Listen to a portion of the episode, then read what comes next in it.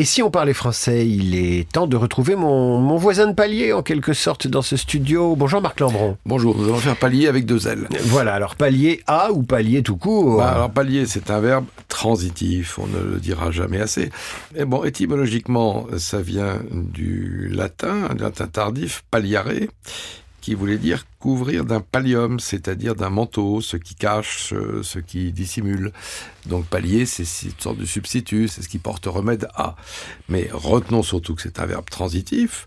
On dira pallier le manque d'argent et pas pallier au manque d'argent, pallier les défaillances et pas pallier aux défaillances, pallier le mal sans le guérir, plutôt que pallier au mal sans le guérir. Dire ou ne pas dire, c'est l'ouvrage dont vous tirez ces chroniques, Marc Lambron. C'est paru aux éditions Philippe Ray, avec évidemment le tampon, le cachet, l'estampille des lexicologues de l'Académie française. Merci. Transitif